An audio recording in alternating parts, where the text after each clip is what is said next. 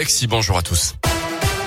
Et a une ce matin, c'est l'un des procès les plus importants de l'année. Il se déroule dans notre région. Nordal-Lelandais doit comparaître à partir de ce lundi devant la cour d'assises de l'Isère à Grenoble pour le meurtre de la petite Maëlys Desarrojo disparue en août 2017 en Isère, mais aussi pour des agressions sexuelles commises sur deux de ses petites cousines. L'accusé devra également répondre des faits d'enregistrement et de détention d'images pédopornographiques. Il risque la peine maximale, la réclusion criminelle à perpétuité. Léa Dupérin, c'est donc un procès hors norme qui va démarrer aujourd'hui.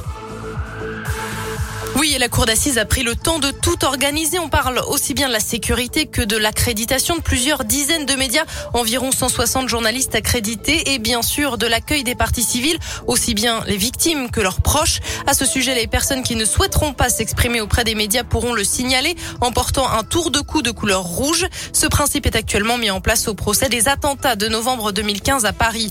La salle d'audience des assises de l'Isère, trop petite pour permettre à tous les journalistes et au public d'assister au débat, sera complété par une salle de retransmission en direct avec une capacité de 60 places. Les abords du palais de justice seront interdits et la circulation pour éviter le moindre problème reste un défi, celui du Covid qui pourrait venir perturber le déroulement du procès. Le passe vaccinal n'est pas exigé pour entrer. Merci Léa. Le procès doit s'ouvrir à partir de 10h tout à l'heure. Une partie du public patiente déjà à l'entrée du tribunal de Grenoble.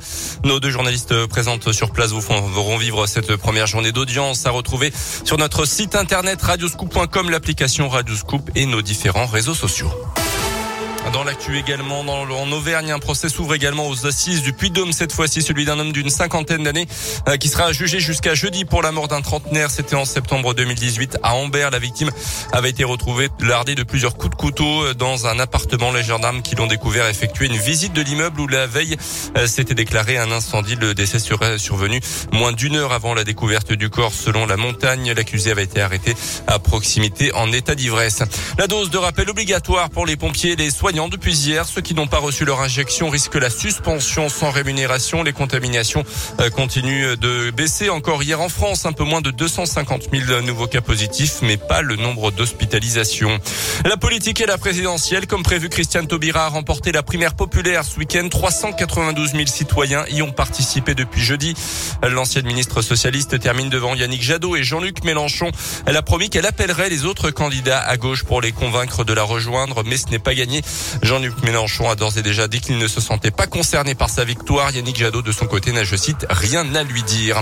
Le directeur général d'Orpea démis de ses fonctions les suites du scandale chez le leader européen des maisons de retraite après les accusations de maltraitance sur des résidents parus dans le livre Les Fossoyeurs la semaine dernière.